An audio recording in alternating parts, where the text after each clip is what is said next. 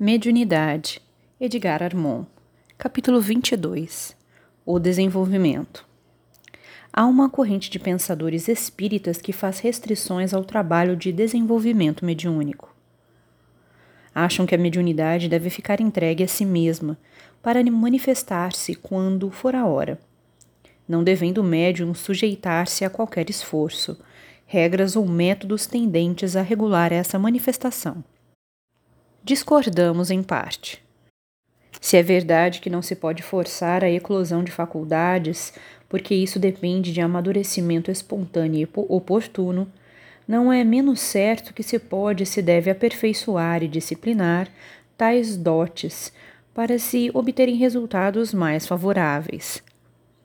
Aqui cabe o preceito, abre aspas, ao que não tem, pouco ou nada se pode dar, mas ao que tem, muito se pode acrescentar.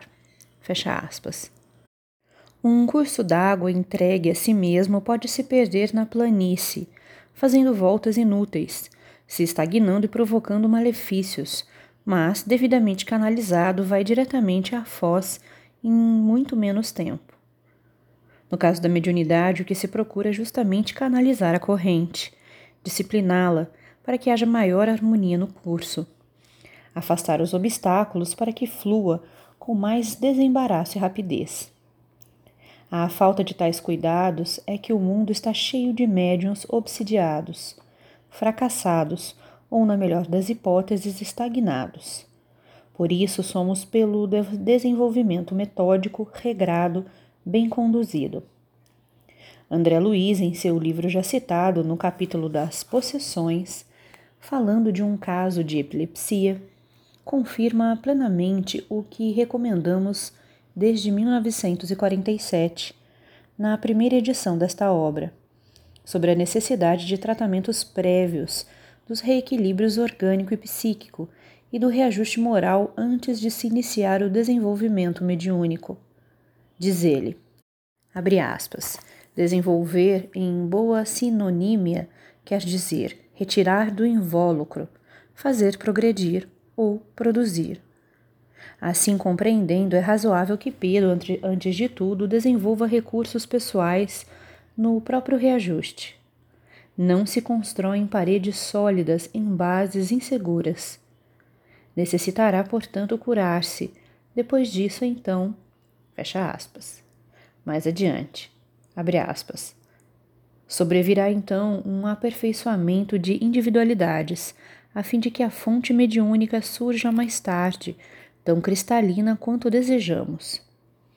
Salutares e renovadores pensamentos, assimilados pela dupla de sofredores em foco, expressam melhorias e recuperação para ambos, porque na imantação recíproca em que se veem as ideias de um, reagem sobre outro, determinando alterações radicais.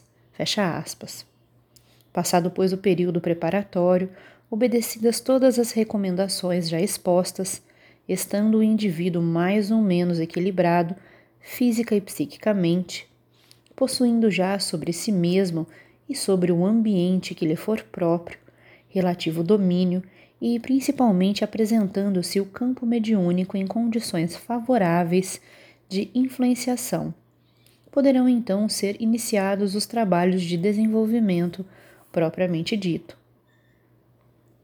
Colocado na corrente, o médium sentirá, desde os primeiros contatos, as influências ambientes, que tanto podem provir do magnetismo humano da base, como serem impressões telepáticas dos presentes.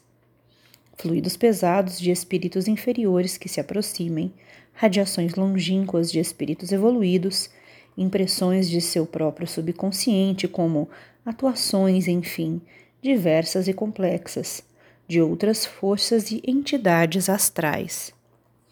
Ao toque dessas influências, entrará ele imediatamente em um estado de tensão emotiva, mais ou menos intensa e mais ou menos consciente, segundo o grau de sua própria sensibilidade, da natureza das faculdades que possuir, e, sobretudo, segundo a afinidade que demonstrar para umas ou outras.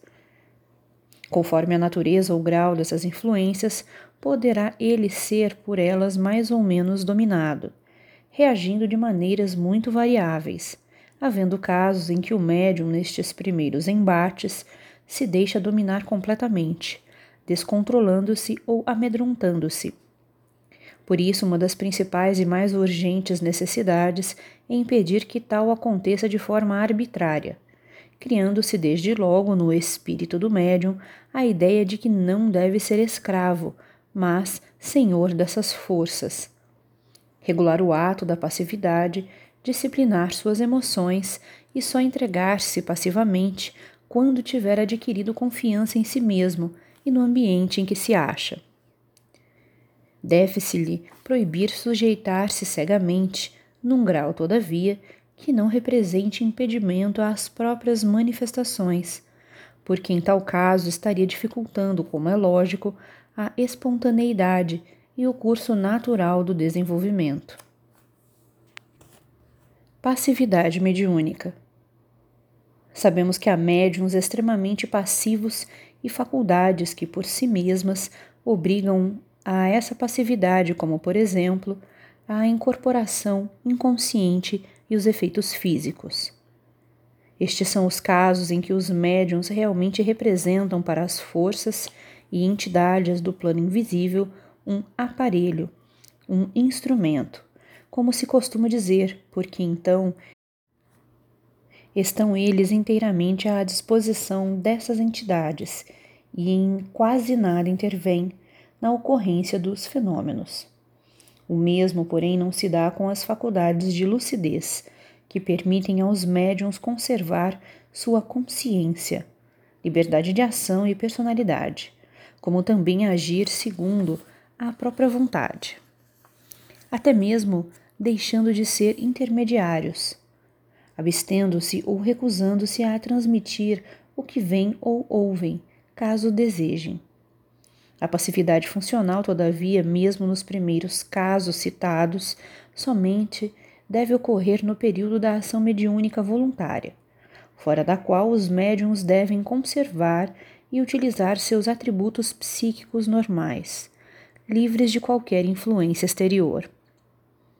Natural, pois, e mesmo necessário, é que haja passividade no ato funcional mediúnico e atividade, e consciência plenas fora desse ato, não só para o selecionamento do ambiente do trabalho, como para a escolha de colaboradores, de processos, tudo visando a perfeita realização da tarefa individual.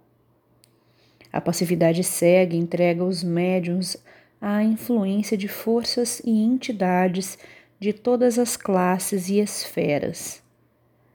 Indiscriminadamente, e isso é altamente nocivo não só representa um abastardamento do fruto do seu trabalho, como traz a possibilidade do desvirtuamento de suas faculdades, que podem ser desviadas para o mal, quando utilizadas por espíritos ignorantes, inconscientes ou maldosos. Sem espiritualização, a mediunidade não evolui. Pode haver esforço e trabalho mediúnico, porém, diz André Luiz, Abre aspas. Sem a crisolada individualidade não existirá aperfeiçoamento mediúnico. Fecha aspas. E quanto aos médiums de lucidez, se agirem com passividade cega e desconhecerem certos problemas da vida mediúnica, pode ocorrer que penetrem no campo hiperfísico inconscientes do que se passa ao seu redor, e por isso não possam compreender ou classificar o que vem ou ouvem, as entidades que lhes falam e o mais que suceder durante a ação mediúnica, expondo-se a perturbações diversas. Além disso, como médiums intermediários, agentes de ligação entre os dois mundos, que confiança podem merecer se eles próprios ignoram não só a natureza, como o significado do que vem ou ouvem? Mas como, mesmo assim, quando estes casos ocorrem, fazem a transmissão e não são poucos os médiums passivos e ignorantes. Calcule-se daí a extensão das informações, transmissões errôneas, absurdas e ilusórias que espalham pelo mundo. Nestes casos, só haveria um meio de joirar os erros transmitidos. Possuírem os dirigentes de trabalhos ou pessoas interessadas na transmissão conhecimentos gerais e adequados dos aspectos e problemas da vida espiritual, eliminando uns e aceitando outros. Isso, porém, como sabemos, muito raramente acontece, e a rigor, tudo quanto o médium diz ou transmite é aceito também cegamente, ou de boa fé pelos interessados. É o caso típico do cego conduzindo outros cegos. Por aí se vê que esses primeiros trabalhos do desenvolvimento são delicados e difíceis de ser regulados convenientemente. Porém, deles depende, em grande parte, a futura estruturação da mediunidade em curso. Não basta, pois, sentar a uma mesa e concentrar-se. É preciso estudo, boa vontade, critério, inteligência e recíproco espírito de cooperação entre médiums e instrutor. O médium, nestas circunstâncias, é como um aluno que precisa acomodar-se às regras, às ordens, à disciplina, ao regimento da classe em que está, confiar e obedecer criteriosamente aos instrutores. Por falta dessa educação inicial é que se vê comumente médiums arbitrariamente influenciados, manifestando-se antes mesmo que as sessões sejam declaradas abertas e também casos em que os próprios protetores individuais de médiums são causadores de irregularidades semelhantes, o que demonstra que ignoram, tanto quanto os próprios médiums e diretores de trabalhos, as verdadeiras regras espirituais que devem ser seguidas nos trabalhos práticos. Estas irregularidades prejudicam a todos os assistentes, mas, sobretudo, aos médios em desenvolvimento, já que estes, ao seu próprio e natural desgoverno, adicionam ainda o que lhes vem de práticas tão mal conduzidas. Este é um simples exemplo isolado, porém há muitos outros que poderiam ser citados e que em nada recomendam a prática espírita em comunidades onde predomina a ignorância e a falta de compreensão da formação mediúnica. Regras. Impedindo, pois, que se deixem dominar de forma arbitrária e cega, estaremos desde logo concorrendo para formar médiums seguros, equilibrados, inspiradores de confiança. Mas qual o processo para se conseguir isso em sentido geral? Entre outras coisas, é necessário o seguinte: a. A direção dos trabalhos deve estar com pessoa competente, que conheça o problema detalhadamente. B. Deve existir perfeito entrosamento de ação nos dois planos, mediante ajuste prévio com os protetores invisíveis.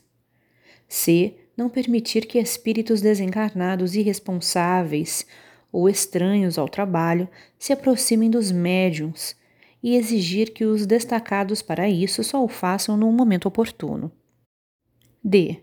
Criar para o trabalho um ambiente espiritualizado, de objetivos elevados, excluídos o exibicionismo, a superstição, o personalismo, o interesse pessoal.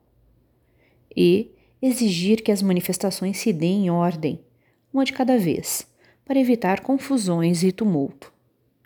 F desmascarar pacificamente todas as mistificações, tanto de médiums como de espíritos, e pôr em evidência todas as manifestações e ocorrências que possam servir de ensinamento e de edificação moral.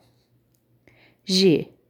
Ter como finalidade o Espiritismo evangélico, que é o único que assegura uma assistência espiritual elevada.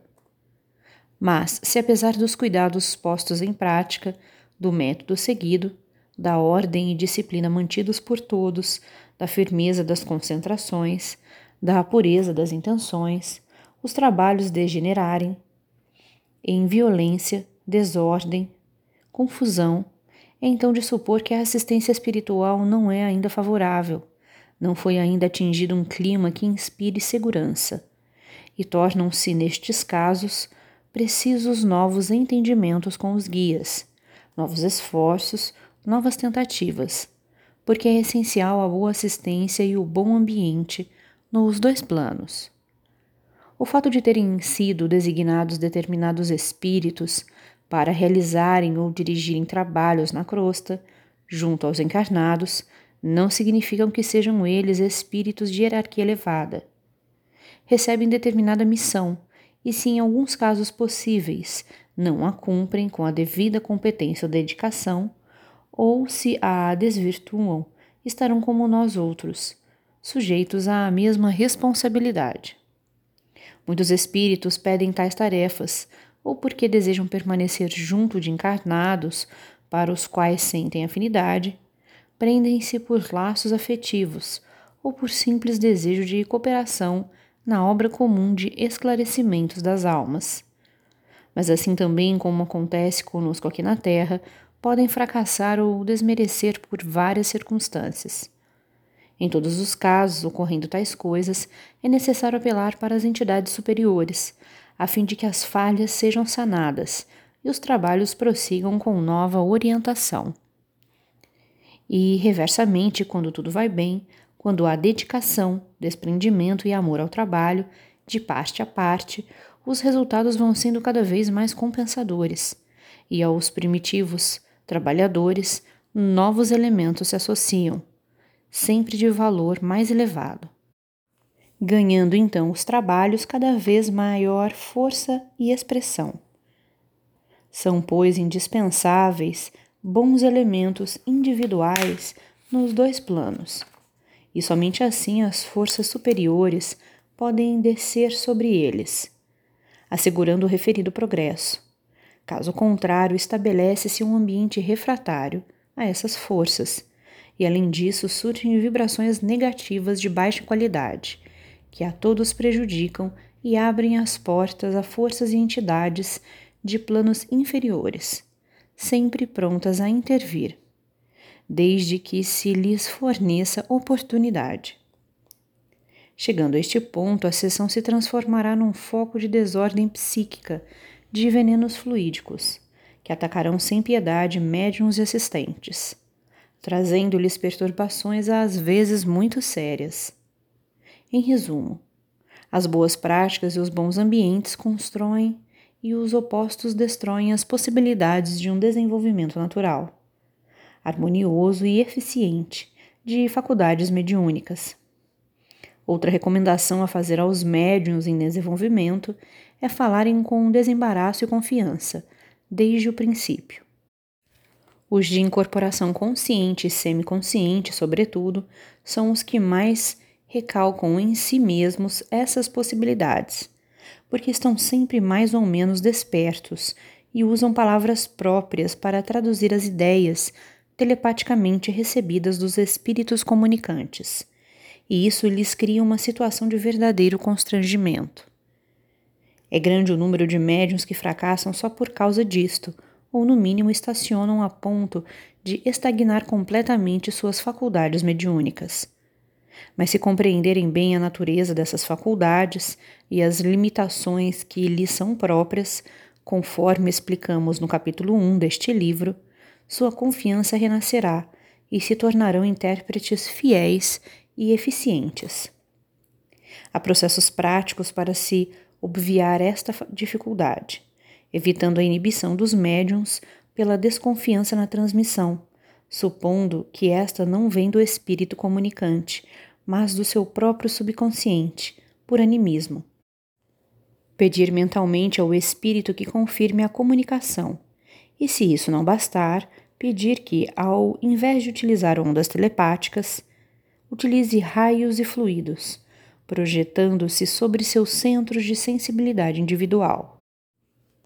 Isso basta porque o subconsciente é unicamente um arquivo mental de recordações e não tem possibilidades de emitir raios ou fluidos, o que é atribuído unicamente a entidades animais e humanas. Há, todavia, outras causas que produzem recalques e prejudicam o desenvolvimento. Médiums há que, por possuírem pouca cultura e terem de transmitir com suas próprias palavras e recursos mentais as ideias recebidas dos espíritos, se atemorizam da crítica alheia outros que se julgam diminuir, transmitindo ideias muitas vezes banais e fúteis, de espíritos atrasados, ou que se consideram humilhados por fazerem nas sessões as mesmas coisas, tomarem as mesmas atitudes de indivíduos de condição social inferior à sua. Outros que se constrangem por se sujeitarem a espíritos atrasados e por terem de dizer coisas que, em plena consciência, não diriam e que muitas vezes são contrárias às suas próprias ideias e pensamentos. Muitos também que se escrupulizam ou se envergonham de exercer suas faculdades na presença de pessoas amigas ou da própria família, perante as quais, na vida comum, mantêm determinadas condições de superioridade, que seriam prejudicadas com qualquer intimidade ou promiscuidade. Há também inúmeros casos de constrangimento provenientes de serem médiums indivíduos professantes de religiões dogmáticas e obsoletas, ignorantes das coisas do espírito, se atemorizam com a posse de faculdades psíquicas que consideram tentações maléficas, obra demoníaca. Assim, lutam para reprimi-las e muitas vezes caem vitimadas pela própria ignorância ou recalcitrância. Verdadeiros dramas ocorrem no seio de famílias católicas e protestantes, ou de materialistas, cujos responsáveis preferem sacrificar os entes queridos a admitirem neles a existência de faculdades espirituais. A todos estes irmãos detentores de faculdades mediúnicas recalcadas, devemos dizer que necessitam antes de mais nada de humildade o médium orgulhoso já está de início fracassado na tarefa que aceitou, porque coloca acima dela os preconceitos mundanos que nada valem à face das coisas de Deus, eternas e soberanas. Subestimam justamente aquilo que lhes pode servir de auxílio para se elevarem na escala evolutiva. Mas todos terão oportunidade de se vencerem a si mesmos porque se pedirem forças e auxílios do alto, é certo que os receberão imediatamente. Está, pois, em suas próprias mãos o triunfo ou a derrota, isto é, uma subida ou uma queda espiritual quando, após seu desencarne, tiverem de prestar suas contas às entidades superiores dos planos espirituais.